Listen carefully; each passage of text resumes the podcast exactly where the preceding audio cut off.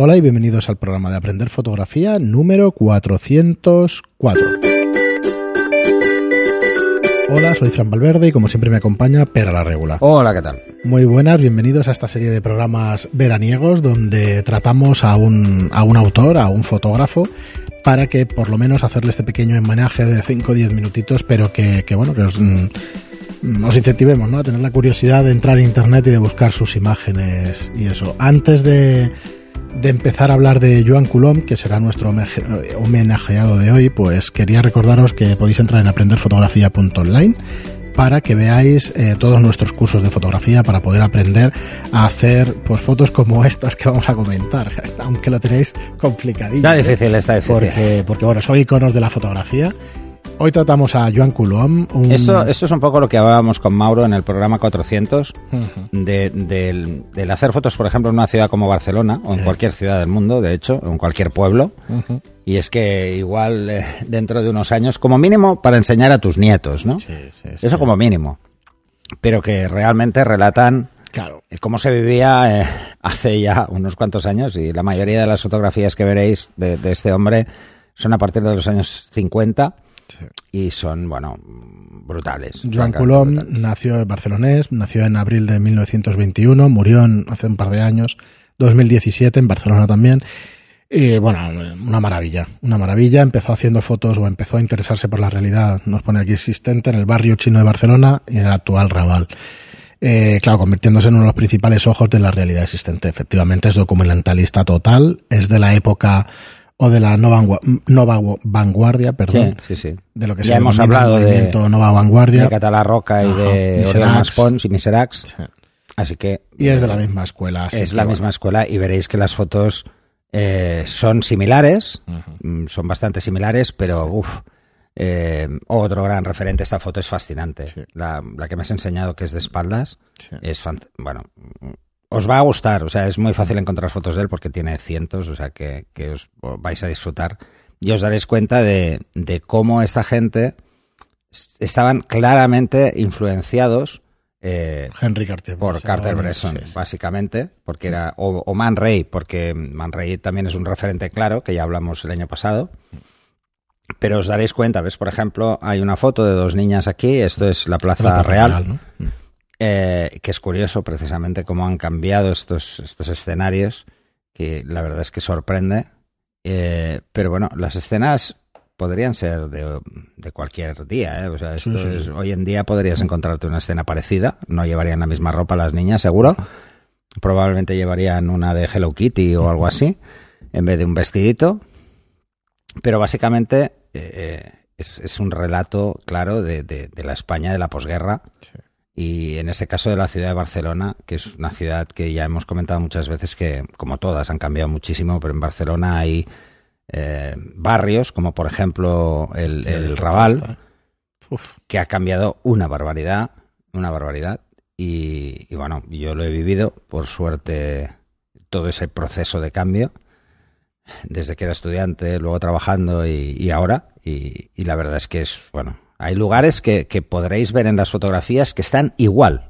O sea, que han cambiado sí, sí, muy los poco. edificios Son, son exactamente Sí, es que han cambiado muy poco. ¿eh? En las fotos ya se ven cascados los edificios, pues ahora lo único que ha cambiado es el suelo. Eh, antes era, antes era adoquines, pero- todo adoquines, todo es el casco antiguo de Barcelona y toda la zona del Raval eran adoquines No, y adoquines malos, claro. ¿eh? o sea, eran de los malos malos. Además estaban muy cascados después de la guerra. Este también es icónica. Sí, pero sí, sí. a tope. y os daréis cuenta de que, de que es- sus fotografías tienen tienen un, un- un juego de la composición fascinante. Es muy bueno. Son todos muy buenos. ¿eh? La verdad es que es, es muy difícil. Aquí, si no estás a pie de suelo, poco le falta, ¿eh? Está de Eh, rodillas. Sí, sí, está está de rodillas, sí. muy, muy, muy bajo. Tú al ver la foto no te puedes dar cuenta, pero cuando analizas y empiezas a buscar el ángulo y No, tal. además es curioso, "Ostras, ¿eh? porque en esa época eh, ver a alguien con una cámara llamaba mucho más la atención que hoy en día. Sí. O sea, era mucho más difícil conseguir según qué escenas y que parecieran realmente eso, eh, espontáneas. Porque la gente tendía a, a actuar delante de una cámara. Hoy en día no. Hoy en día la gente te mira con cara de raro, ¿no? Diciendo, ¿qué hace este tío? ¿Me está haciendo una foto o qué? Sí, sí, decir de, de Joan Colom, como muchos de ellos, pues premio nacional también de, de fotografía. Bueno, al final, pues aunque sea un poquito tarde, pues sí que les, les han reconocido. La cruz de San, de San Jordi, San Jorge también. Eh, bueno, con 96 años murió y bueno, la verdad es que tiene un trabajo aquí para, para mirar espectacular.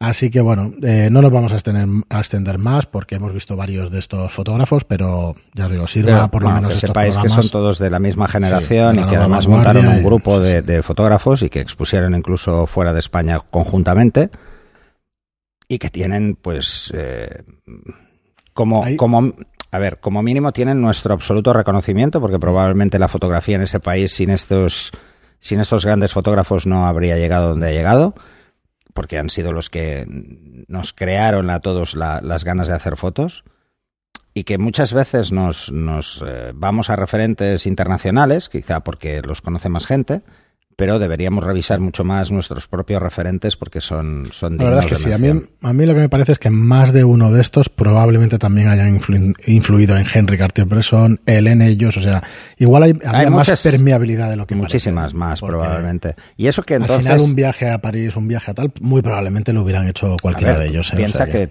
eh, son contemporáneos, o sea, estuvieron exponiendo en París juntos probablemente porque... En 1962 viajó a París. Dices, ostras, mmm, seleccionado una muestra de la fotografía española en el momento. Pues es muy probable que, es muy probable que coincidieran exponiendo y que incluso se conocieran personalmente.